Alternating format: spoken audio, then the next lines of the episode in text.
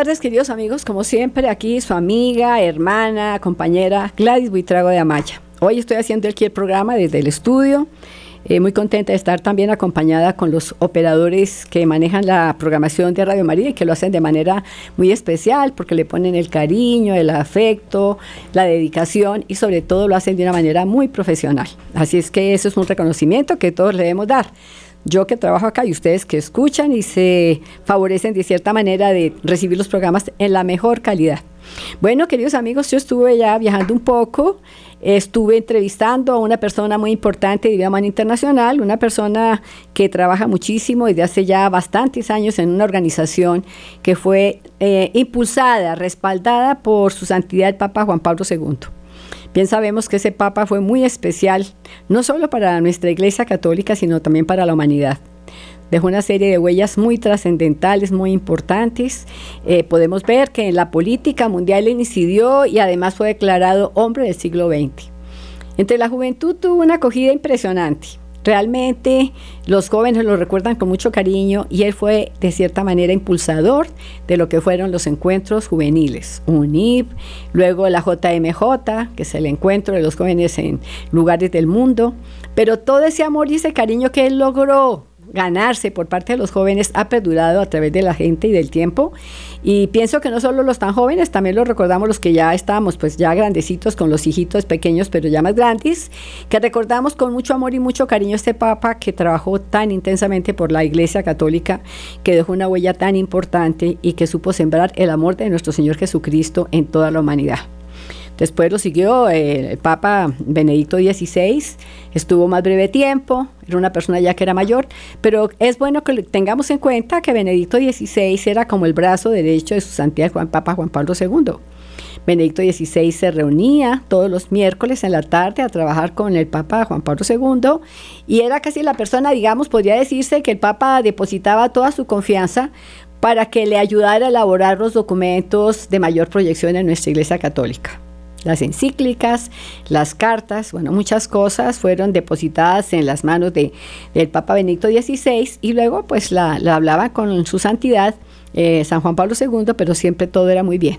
Y luego él tuvo que retirarse, pues ya tenía edad, tenía muchas dificultades para poder atender todo lo que exige un papado.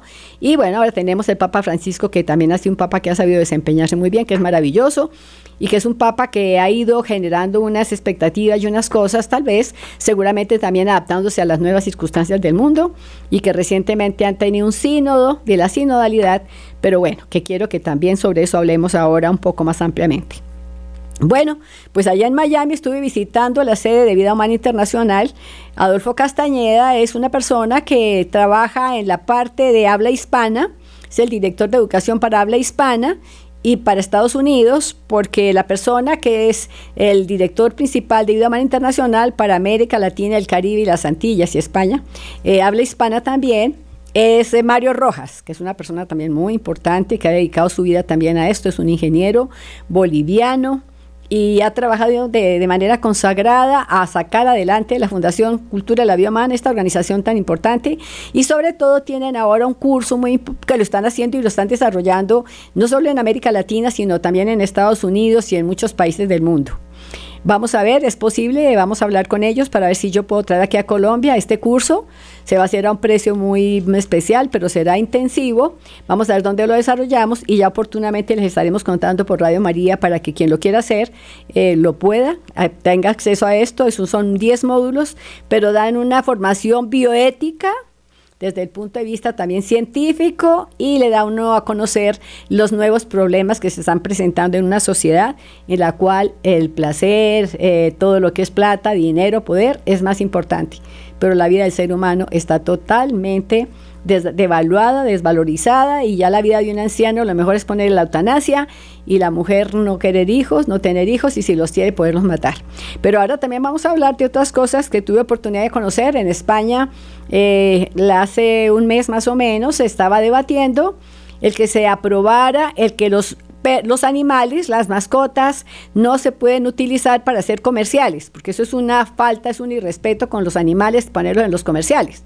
Pero en cambio miremos sí como a las jóvenes y a las mujeres las quieren sacar a medio vestir, eh, con una ropa que poco les tapa, y hasta los mismos hombres los ponen de formas que no, no son apropiadas. Entonces, como al ser humano sí lo pueden utilizar para lo que sea, para explotarlo, para mm, limitarlo, para someterlo. Bueno, hay cosas tan tremendas.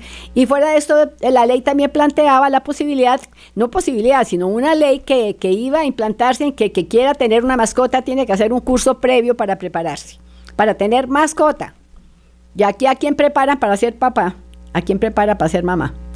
Bueno, entonces veamos que estamos en un mundo bastante convulsionado y en esta época le ha tocado vivir al Papa, Papa Francisco, pero bueno, vamos a dejar ahorita, yo quiero que ustedes escuchen esta entrevista que le hice a este amigo, que lo aprecio mucho, que es un hombre muy valioso, que trabaja ya muy consagradamente con otro grupo de personas voluntarias y que con Mario Rojas, que es el director para, para América Latina y el Caribe, eh, hacen una labor de verdad proyectada eh, a, toda a todo a continentes, digamos, a todos los continentes, y que van a, de, posiblemente yo creo que los vamos a traer invitados el año entrante a esta organización para que podamos preparar gente en Colombia sobre temas tan interesantes, quien vale la pena que los conozcamos. Bueno, entonces los invito a que escuchemos esta entrevista muy interesante.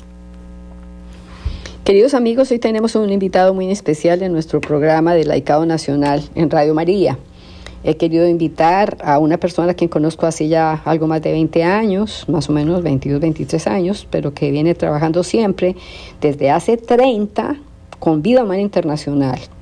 Llegó muy joven a este país y bueno, se ha dedicado permanentemente desde que llegó, no desde que llegó, pero sí desde hace 30 años a trabajar sobre la labor apostólica que tiene asignada en Vida Humana Internacional, una organización que fue creada, impulsada desde cierto punto de vista y respaldada por su santidad San Juan Pablo II, que fue un admirador profundo de una labor apostólica como la que realiza Vida Humana Internacional, que tiene que ver con la protección del derecho a la vida, a la protección del ser humano desde el momento mismo de la concepción hasta el último segundo de su vida.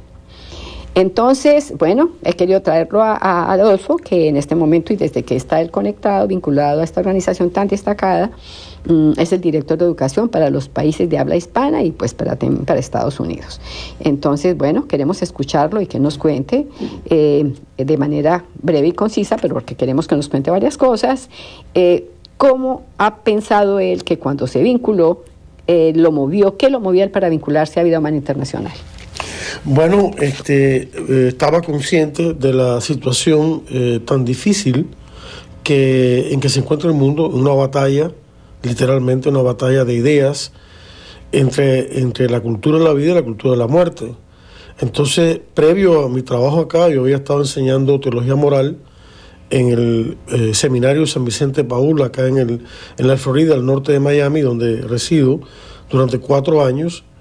Eh, pero por ciertas circunstancias este, era un poco lejos. Además, eh, en el año 1993, eh, la señora Magali Yaguno, gran líder pro vida, me, me empleó en Vida Humana Internacional, comencé a trabajar con ella, trabajé con ella 20 años hasta su muerte en el 2013 y este, aprendí muchísimo de ella. Entonces, acá pude aplicar mis conocimientos de bioética, de teología moral. Yo estudié en Roma eh, una licencia, eh, licencia en sagrada licencia en teología moral con énfasis en bioética y pude ver que aquí podía eh, poner, aplicar de forma práctica esos conocimientos, porque no solamente es conocer los temas de la bioética, sino también la realidad que está pasando qué es la cultura de la muerte, quiénes la componen, cuáles son sus estrategias, cuál es su financiamiento, eh, cuáles son sus ataques, y entonces el poder también eh, eh, conocer a esas organizaciones, refutar sus ataques y enseñar la verdadera doctrina, la defensa de la vida, ¿no? tanto desde un punto de vista para todos los niveles, no solamente a nivel de bioética, sino a nivel ya de formación pro vida para la actividad pro vida. Y una de las cosas que, empecé a desarrollar un poco tiempo después de haber sido empleado por Vida Humana Internacional fueron los cursos de capacitación pro vida. Eh, sabemos que hay muchas organizaciones pro vida muy buenas en, el mundo eh, que tienen páginas web, que tienen libros, que tienen eh, folletos, que tienen informaciones y demás, pero para un pro vida que comienza en el movimiento, eh, le iba mucho tiempo eh, poder absorber toda esa información que está disregada por todas partes. Nuestra labor ha sido acá el hacer la investigación, sintetizarla y colocarla de una manera organizada, lógica, en un curso. Anteriormente los cursos tenían siete módulos, el nuevo curso que hemos sacado 2022-2023 tiene 10 módulos. Hemos expandido el curso, eh, lo hemos primero hecho en español, y digo hemos porque he recibido la, ayuda siempre del doctor Felipe Vizcarrondo, gran eh, voluntario nuestro, médico retirado, cardiólogo pediatra, pediatra cardiólogo, cardiólogo y también máster en, en bioética que ha sido una ayuda invaluable en el desarrollo de, de estos cursos en español primero, pero luego este último curso de este 2022 que tiene 10 módulos, el padre Shannon Bouquet, presidente de Human Life International, de la cual Vidoma Internacional en la sesión hispana, me, nos pidió que este curso él quería que fuera para todo el mundo y nos pidió traducirlo al inglés. Entonces lo tradujimos en inglés. Claro, ya había algunos materiales ya en inglés originalmente, sobre todo del, del doctor en investigación Brian Close, de, la directiva de Human Life International en Virginia, donde está ubicada las oficinas centrales, que había desarrollado eh, un buen número de artículos y, ponencias eh, eh, sobre la defensa de la vida y aprovechamos eso escrito. Así que ese, él es como el tercer autor de este curso también. En fin, este curso está siendo difundido por toda América Latina, también en España y acá en Estados Unidos Gracias, y esto lo quiero enfatizar, gracias a la red de contactos que Magali Yaguno desarrolló desde hace ya mucho tiempo y que se ha ido manteniendo hasta el día de hoy, y que el señor Mario Rojas de Bolivia, pero que ahora reside acá en Estados Unidos, que es el director regional del mundo hispano, eh, él se encarga de toda la logística de lo que es la distribución del curso fuera de Estados Unidos y de otros materiales nuestros. Yo me encargo acá junto con mi colega el doctor Felipe de la logística del curso acá para los hispanos dentro de Estados Unidos, los que hablan, eh, hispanos que hablan en español, porque todavía acá hay un buen número de hispanos, millones de ellos que, prefieren el español antes de inglés.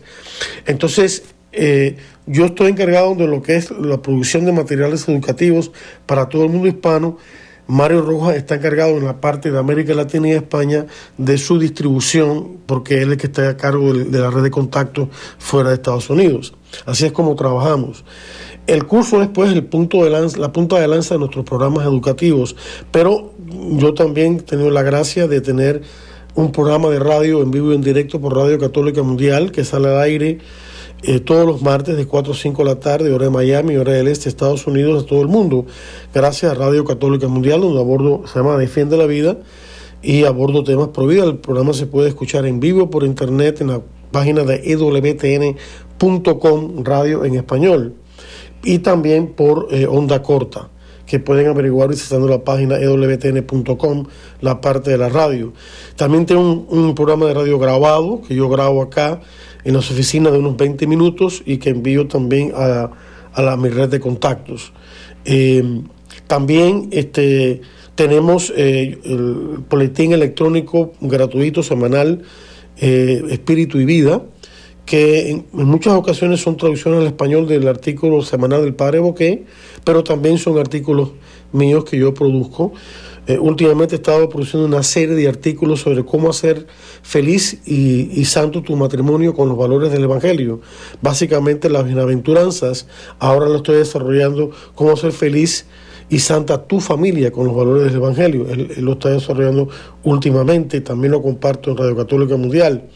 Eh, tenemos una página web, eh, vidahumana.org, donde usted podrá encontrar gratuitamente muchos artículos eh, en todos los temas que tienen que ver con la defensa de la vida, no solamente la cuestión del aborto, sino también la cuestión de la castidad, porque si no tenemos una cultura de castidad, muy difícil eh, establecer una cultura de vida, porque la cultura de la muerte con el aborto básicamente es ocurre porque hay una, un desorden sexual en nuestra sociedad. Entonces, muchas jóvenes quedan embarazadas fuera del matrimonio y recurren al aborto como una, entre comillas, solución. ¿no?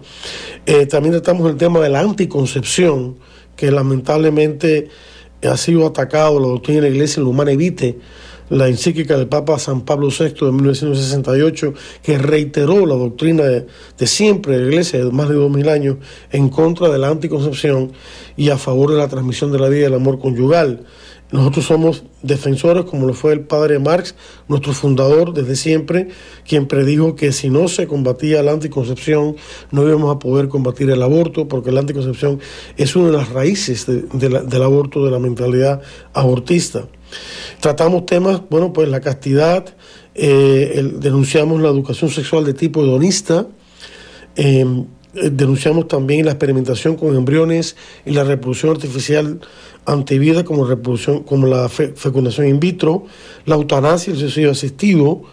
Em, también eh, abordamos el tema de la cultura de la muerte, historia, mentalidad, organizaciones, estrategias, financiamiento y por supuesto el tema de la cultura de la vida, cómo establecer una cultura de vida, cómo formar a las personas. Estos cursos tienen la característica de que haber sintetizado mucha información les facilitan al nuevo estudiante al nuevo activista Provida a formarse en un tiempo relativamente corto, que le tomaría mucho más si eh, se emprendiera una labor de investigación por sí, por sí mismo, por sí misma, con toda la información buena que hay, pero que está disregada en muchas eh, eh, vías de información, internet, etcétera.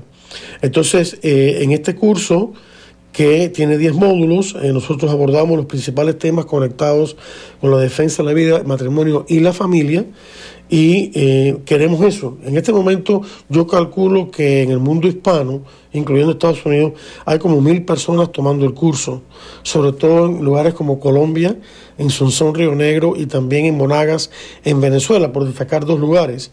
Acá en Estados Unidos tenemos varios grupos eh, por distintas partes del país, California, Indianápolis, Florida, eh, Dallas, Texas, y otros lugares más donde hay grupos que están tomando el curso. Eh, de manera que em, estas son las distintas vías de, formación que nosotros tenemos. Insisto en esto de formación, no solamente dar información, sino formar. ¿Y qué quiero decir con esto? Quiero decir especialmente dos cosas. Podrían ser mucho más, pero dos cosas me vienen a la mente. Una es, nosotros hacemos énfasis en la formación de conceptos claros, ¿no? Pro vida que ayuden a la persona a pensar pro vida. Por ejemplo, un concepto muy sencillo pero muy potente.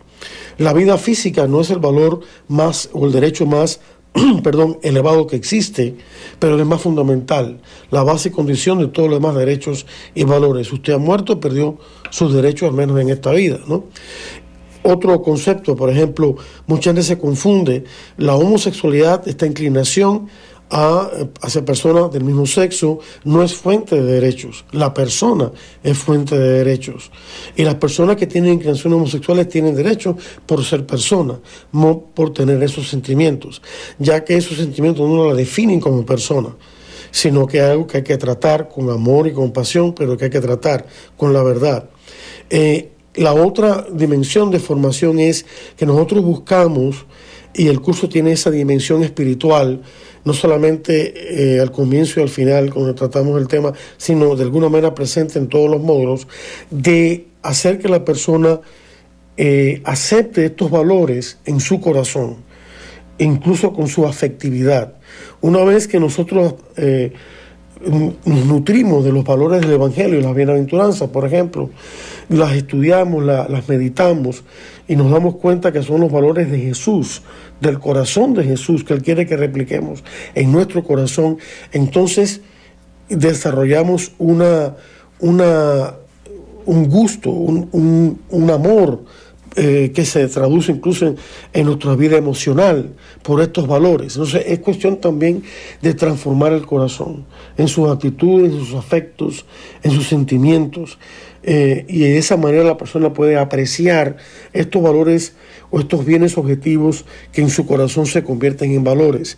Entonces, esto es lo que queremos decir por formación, llevar a saber pensar eh, correctamente entre esta, eh, toda esta maralla de, confusión que hay hoy en día, especialmente el relativismo, y también el llevar una conversión de la persona.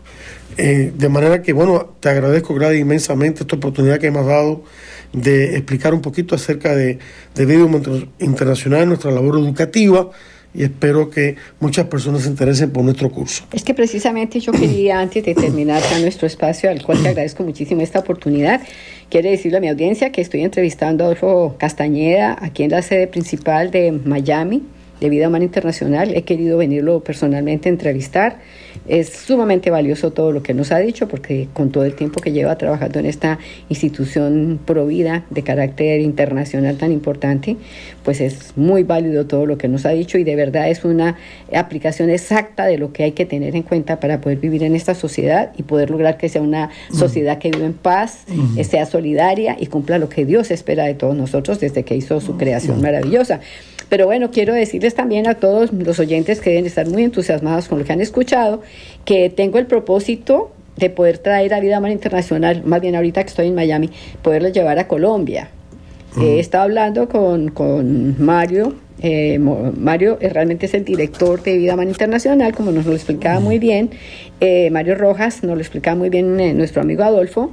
Y él, con él hemos estado conversando sobre la posibilidad de hacer presencial este curso en Colombia. Así es que como que les doy esta noticia, así como que les doy esta opción de que se enteren ustedes, porque sería muy grato que quienes nos han escuchado y vean lo importante que es poderse formar, pues que lo vamos a hacer y sería de una manera intensa, a unos costos muy asequibles, que lo podrían realizar porque vendrían los conferencistas a Colombia de Vida Humana Internacional para hacerlo y les daríamos su mención, su diploma, que demuestra que lo hicieron eh, los 10 módulos los haríamos de manera intensa. Yo en este momento estoy aquí en Radio María, dirigiendo el departamento, eh, dirigiendo el programa del eh, Estado laical del Laicado Nacional, pero también estoy vinculada a la parroquia Santa Beatriz, en donde estoy como miembro de la Legión de María. Es decir, son opciones que podemos buscar y también otras fundaciones con las que estoy conectada, como Cultura de la Vida Humana, que sería también, digamos, la que patrocinaría de cierta manera todo esto, pero que conectaríamos también a las personas que están dentro de esos ambientes católicos en los que nos movemos.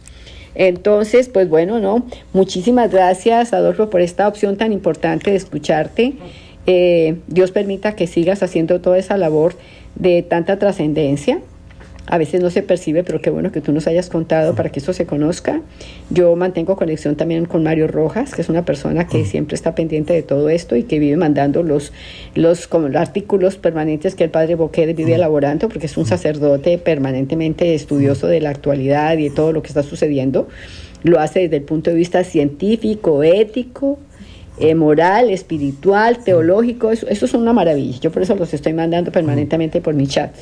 Entonces, bueno, muchísimas gracias, Adolfo. De verdad que Dios siga iluminando tu camino, el Espíritu Santo siga guiándote por todo este sendero de tanta labor apostólica. Muchas gracias, Gladys, por esta oportunidad y gracias también a tus oyentes que, me han dado la bienvenida en sus hogares, donde quiera que se encuentren.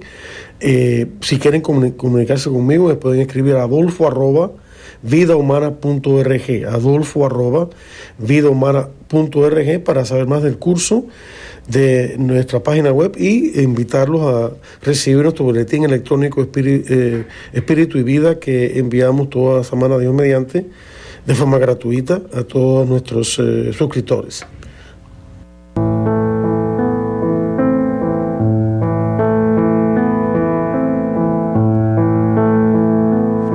Bueno, queridos amigos, ya hemos podido escuchar tan importante información que bien vale la pena que la tengamos en cuenta.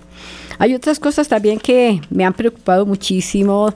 Eh, bueno, supieron ustedes que terminó el sínodo de la sinodalidad, ahora el 29 de octubre, se desarrolló del 4 al 29 en estos primeros días del sínodo yo estaba en Roma, allá había pues mucha expectativa también porque llegaron obispos de diferentes partes del mundo, tuvo participación también de laicos, bueno, fue un, grupo muy numeroso que trabajaron en diversas mesas, pero yo quiero referirme en este momento a dos temas que el Papa mm, Francisco ha hecho una mención especial en su mensaje de clausura fue muy importante el que todos los que participaron opinaron sobre los diferentes temas que son en este momento motivo de inquietud para los laicos, pero que la Iglesia está viendo cómo los define porque no se puede cambiar lo esencial. Nuestra doctrina católica no puede variar lo esencial, es demasiado rica. Nuestro Señor Jesucristo nos dejó todo establecido, los mandamientos, todo lo que la Iglesia tiene como fundamento para su existencia y con doctores como, como, San Agustín, la Santa Teresa de Ávila, bueno, muchos que lo que han hecho es no, no, no cambiar, sino ampliar para dar a conocer más fácilmente todas las normas que nuestro Señor Jesucristo nos dejó, pero que eso no puede moverse de ninguna manera. Entonces es buscando las inquietudes que la gente tiene ahora y que no se pueden cambiar, pero que puede buscar como en el momento en que la misa, que antes era solo en las mañanas y que uno iba a comulgar con 12 horas de ayuno, pues se dio la posibilidad de que tuviera otros horarios y que la gente pudiera comulgar con una hora de ayuno. Bueno, entonces ha habido un poco más de flexibilidad. Son los únicos cambios que se pueden hacer, pero lo esencial no puede variar. Pero hay algo que me pareció interesantísimo cuando el Papa Francisco estuvo hablando en el cierre ya de todo esto, en que ha hecho la mención de que es muy importante el que se tenga en cuenta que este sínodo tendrá la, la, la prolongación, y diríamos que la conclusión, en el octubre del 2024. Y entonces el Papa Francisco ha dicho que deja eh, esto como en statu quo, pero que va, eh, sí, en stand-by, más bien stand-by, esa es la palabra stand-by, para que se dé el proceso de la escucha.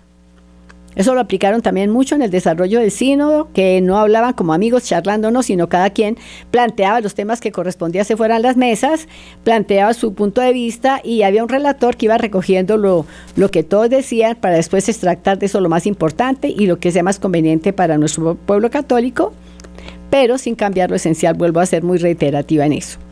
Entonces, él se refirió a la escucha y yo creo que los católicos debemos estar muy sumados y muy unidos a, esto, a esta propuesta del Papa, porque la escucha donde principalmente se da es en el sacramento de la confesión.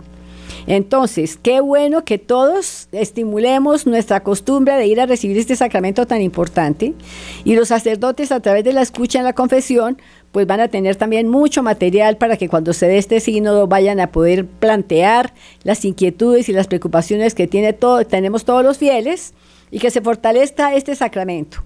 Yo a veces me preocupo que veo que hay gente que pasa a comulgar y desafortunadamente hasta en mi familia he visto personas que a veces no, no están en condiciones como de haberse confesado, no se han confesado y pasan y se, y se confiesan, ya amigos y conocidos y todo el mundo pasa en la comunión y todo el mundo pasa ya pues eh, a recibir la comunión y yo a veces tengo muchas incertidumbres y mis dudas de que estén, comulgando sin confesarse y todos deben, debemos tener claro que es un sacrilegio tengámoslo presente, tenemos que hacer esa labor apostólica de la confesión. Y lo segundo es que el Papa también, a raíz de la guerra de, Israel con Palestina, ha habido cosas muy dolorosas de parte y parte, porque han muerto muchos niños. Eh, y los de Hamas, que son esos, esos violentos terroristas que fueron y mataron y le cortaron la cabeza a muchos bebés y hicieron cosas terribles, porque ellos fueron los que generaron la guerra, realmente le iniciaron, hicieron algo violento, mataron muchísima gente. Y aparte de eso hay que tener en cuenta que, Palestina está en manos de Hamas, ellos son los que están rigiendo allá en Palestina. Total que es que no es un grupito chiquito ni que son unos, unos guerrilleros no tan chiquitos, porque aquí también estamos siendo flagelados por esas guerrillas del ELN y todo esto es clan del Golfo y bueno, cosas muy dolorosas, pero allá sí es que jamás o jamás, como querramos decirlo, ellos tienen el gobierno en sus manos. Entonces Israel pues está en este momento dando también, pues respondiéndoles con la guerra, el problema, el problema que se presenta es la cantidad de inocentes que van a estar en esto muriendo.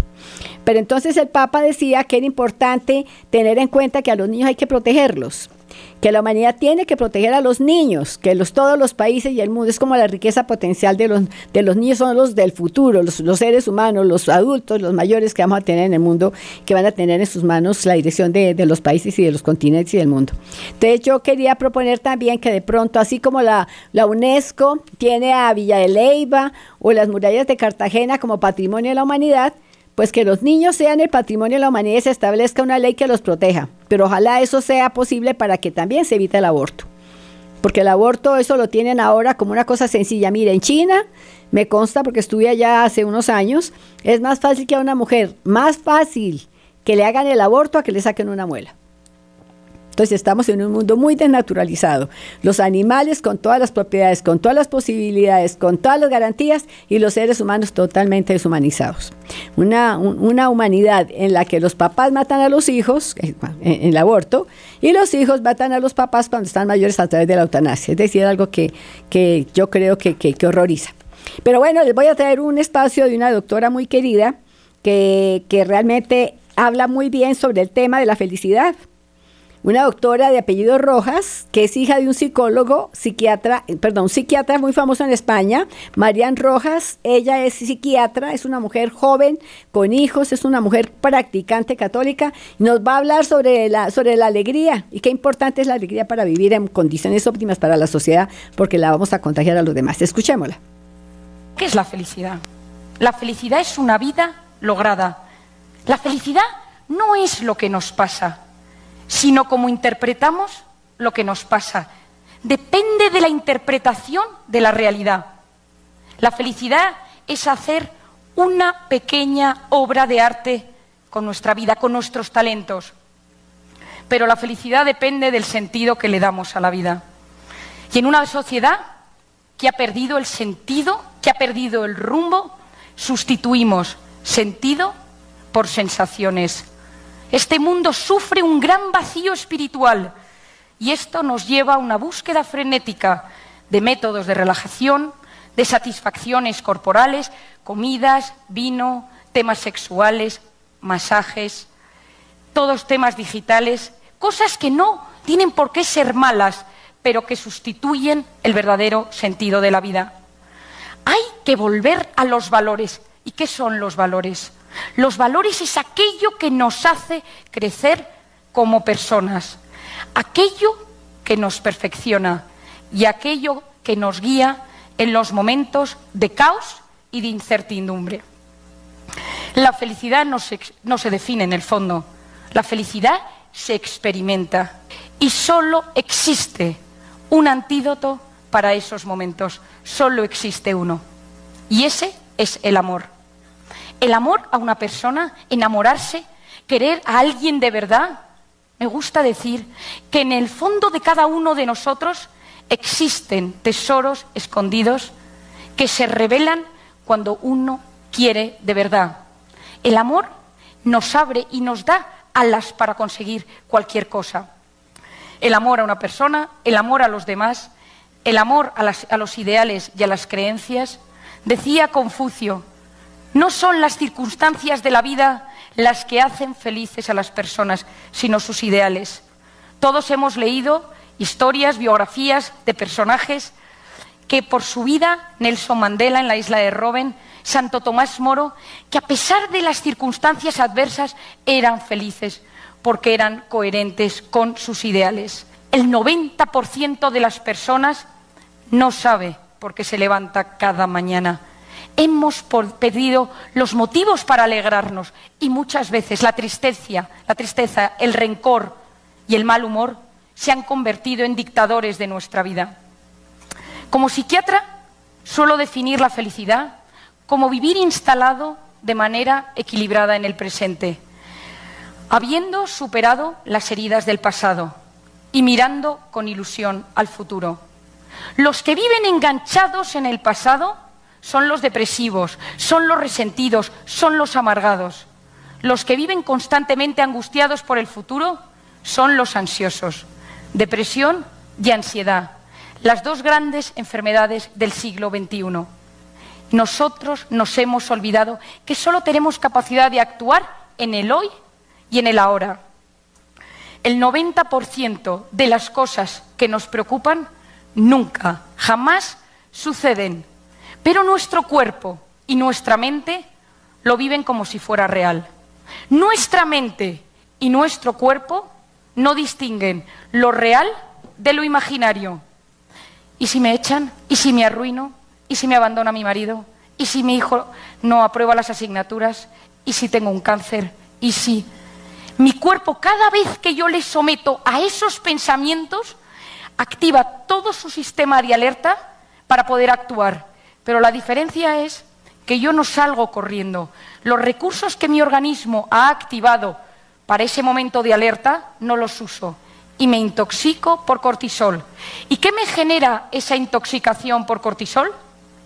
A tres niveles. Físico, se me empieza a caer el pelo, me tiembla el ojo, noto un nudo en la garganta, tengo cambios gastrointestinales, noto opresión en el pecho, contracturas en el cuerpo, siento mi cuerpo cansado y pesado, tengo problemas de sueño, me meto en la cama por la noche y no me consigo dormir, o tengo microdespertares, el cortisol altera profundamente el sueño, o me despierto por las mañanas con sensación de cansancio. A nivel psicológico, empiezo irritable, todo el mundo me pone nervioso, estoy alerta, no disfruto de nada, empiezo con problemas de concentración, empiezo con problemas de memoria y al tercer nivel, al nivel de mi conducta. No me apetece salir, no me apetece hablar, no, no disfruto, no tengo temas de conversación y me aíslo. Sabemos que el manejo de las emociones, el manejo de mis pensamientos, tiene un impacto brutal a nivel hormonal, tiroides, a nivel muscular, fibromialgia, a nivel oncológico, cáncer, a nivel mental, demencias. Antes uno se relajaba, mantenía la mente en blanco, pero ahora uno no puede estar más de X minutos sin mirar el teléfono. Es lo que los americanos llaman FOMO, Fear of Missing Out. Miedo a perderme algo. WhatsApp, Twitter, Instagram, noticias, da igual, da igual que sea en Arabia Saudí, en el Líbano, en México, en España, constantemente. ¿Qué cosas nos elevan el cortisol? Una de ellas es la que yo llamo la cronopatía. Patos, la enfermedad del tiempo. La obsesión por aprovechar el tiempo. Otro tema que eleva mucho el cortisol es la necesidad constante de vivir conectados. Hoy en día se están tratando las adicciones a las redes sociales con la misma medicación que la adicción a la cocaína. A partir de entre los 9 y los 14 años, que empieza la adolescencia, empieza la frustración. Y ese momento de la frustración, todos nosotros hemos buscado una vía de escape, que podía ser la moda, la comida, el chocolate, el alcohol, la marihuana, lo que fuera. Pero mi cerebro se queda con esa vía de escape y cuando tengo 40 años y estoy agobiado, me echan del trabajo o mi mujer dice que me abandona, mi cerebro me recuerda eso que me daba paz en la adolescencia. Todos los jóvenes de hoy en día solo saben buscar la relajación a través de la pantalla. Conectan mejor con una pantalla que con un ser humano. Por lo tanto, el cortisol elevado, la cronopatía, vivir conectados y la necesidad constante de controlarlo todo. Hay que darse cuenta que hoy en día la mente viene para mandar, para ordenar, para controlar. Seguimos las directrices de la razón nos convertimos en seres que nos olvidamos que la mente se está convirtiendo en un gran tirano que no deja paso a lo más importante, que es el corazón. El que necesita controlarlo todo, controlar, el futuro, es un perfeccionista. Y el perfeccionista, por definición, es el eterno insatisfecho. No disfruta porque nunca nada está a la altura de lo que uno quiere. Decía Víctor Pauchet el trabajo más productivo sale de las manos de un hombre contento. Los triunfadores son aquellos que disfrutan en su trabajo. Y eso significa que si yo mi mirada es siempre de juicio, de perfección, no puedo disfrutar. Porque el que perfeccionista, el que necesita controlar su negocio, su familia, sus hijos, todo, vive constantemente sufriendo. Porque a veces llega a buscar un nivel irreal. Ser perfeccionista es agotador y uno se compara. Y cuando uno compara, coteja superficies, no profundidades. Uno ve lo exterior, pero no sabe realmente lo que está sucediendo. ¿Cómo bajar ese famoso cortisol? Porque todos conocemos a más de uno que está intoxicado por cortisol. Lo primero, hacer ejercicio. El ejercicio genera endorfinas, suben las endorfinas y baja el cortisol. El cortisol en el ejercicio se elimina a través del hígado. La segunda es los pensamientos positivos. La actitud previa a cualquier circunstancia, sea una cita de trabajo, una cita romántica, un examen, determina cómo respondo a ella. Hoy en día sabemos que cuando uno se levanta por la mañana y dice, creo que va a ser un buen día, mi corteza prefrontal, que es la zona de la concentración, de la planificación y de la resolución de problemas, aumenta el flujo de sangre y las conexiones. Cuidado con el autoboicot que nos lleva a fracasar antes incluso de haber empezado. Solo con pensar lo voy a conseguir, mi cerebro se activa para que yo sepa y sea capaz de hacerlo. La diferencia entre nuestra mejor versión y nuestra peor versión es la actitud que yo tengo ante la vida. El éxito consiste en la voluntad, que es orden, constancia, perseverancia, más los conocimientos, leer, volver a la cultura, a los libros. Dice mi padre, la lectura es a la mente lo que el ejercicio es al cuerpo. Por tanto, volver a los fundamentos de la cultura y de la lectura. Eh, la voluntad, los conocimientos, la actitud positiva, científicamente demostrado, y el proyecto de vida. Esa es la ecuación. Hay que tener un proyecto, hay que tener un plan. Me gusta decir, sueña en grande, actúa en pequeño. Sal a por ello, sal a buscarlo. Pocas cosas han hecho tanto daño como llegará cuando menos te lo esperes. Eso es mentira. Nadie va a ir a buscarte a tu casa y decirte, llevo toda la vida esperándote para mi negocio. Tienes que salir, pero hay que centrarse más en el resolver un problema que en el problema. No entrar en bucle mental sobre ese problema, sino cómo puedo solucionarlo. Otra cosa que nos altera mucho son las personas tóxicas. Todos tenemos a alguien que solo con pensar en esa persona tenemos un pico de cortisol. Solo con pensarlo. No hace falta que venga ni con un hacha de guerra, ni sonriendo, ni si sonreír con un regalo, con unas flores. Da igual, porque en algún momento de la vida nos ha hecho daño. Son los que llamamos los vampiros emocionales. Te quitan la emoción, te quitan la energía en cuestión de segundos. ¿Y qué hay que hacer cuando uno tiene una persona tóxica? Lo primero es separarse y decir, ¿quiero realmente que esta persona tenga tanto, tanta influencia en mi vida? ¿Quiero darle este poder? La segunda es decir, ¿por qué me altera tanto? Y preguntarme, ¿es un tóxico universal? ¿Es tóxico para todo el mundo? ¿O es un tóxico individual? ¿Es un tóxico personal que me altera profundamente a mí? Si lo que es es un tóxico personal, porque si es individual, que busque ayuda, en ese caso, intentar desmenuzar qué produce en mí. ¿Me siento juzgado? ¿Me siento atacado? ¿Siento que no me valora? ¿Es un tema de vanidad? ¿Es un tema de orgullo? Qué importante es saber qué produce en mí. Y luego, comprender es aliviar. Si yo comprendo por qué esa persona actúa así en mí, eso genera un alivio en mí. Y perdonar. El perdón es un acto de amor. Cuidado con el rencor. ¿Qué es el rencor? El rencor es quedarse dolido y no olvidar. La felicidad, frase de mi padre de toda la vida, consiste en buena salud y mala memoria cuidado con el rencor, porque el rencor consiste en que los dos motivos principales de mi vida se convierten en la revancha y en el odio. La gente con rencor enferma. Y el perdón tiene dos notas. Una, la inmediata, perdón, aunque uno no lo sienta del todo, pero ayuda a aliviar ese eh, sentimiento o esa situación de tensión. Aunque en ese momento uno piense que es la culpa del de al lado, dile perdón, porque se alivia la situación. Mi padre tiene una frase que cuando la gente se pelea dice que el más generoso le pida perdón al otro, aunque sea la culpa, pero ayuda. Y la segunda nota del perdón es a largo plazo y es, el perdón consiste en renunciar al odio y a la revancha. Perdonar es ir al pasado y volver sano y salvo, y volver ileso.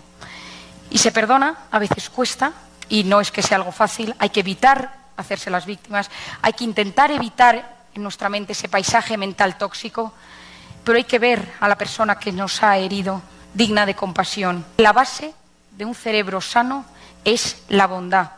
Hay que basar nuestras relaciones en lo que nos une más que en lo, que nos separa.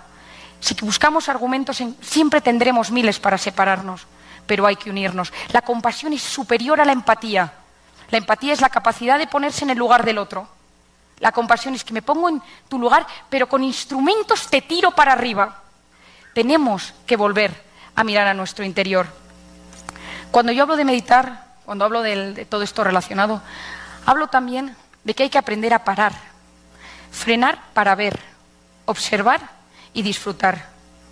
Seguro que os habéis fijado que para observar y contemplar de verdad hace falta pararse. Corriendo no se percibe la belleza Miramos tanto el reloj que no damos tiempo a lo importante. Aprovechar una tarde de domingo y poner el teléfono en modo avión, sin miedo a desatender una llamada, sin estar constantemente preocupados por una noticia, por un tuit. No pasa nada. No necesitamos estar conectados las 24 horas del día. Hay que aprender a perder un poco de tiempo ganando en paz y en serenidad. Cuando el estrés nos invada, cuando temas perder el control, cuando de repente tu cabeza se agote, no encuentres recursos, cuando tu cuerpo no te responda, pon tu corazón, Él hará el resto. Porque cuando pones el corazón en algo pequeño, eso pasa a ser algo grande y maravilloso.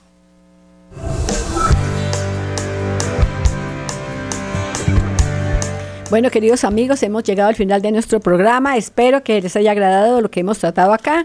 Les mando un gran abrazo, un fin de semana lleno de bendiciones y si Dios lo permite, el próximo programa estaremos reunidos tratando temas muy importantes y de interés para todos. Una feliz tarde.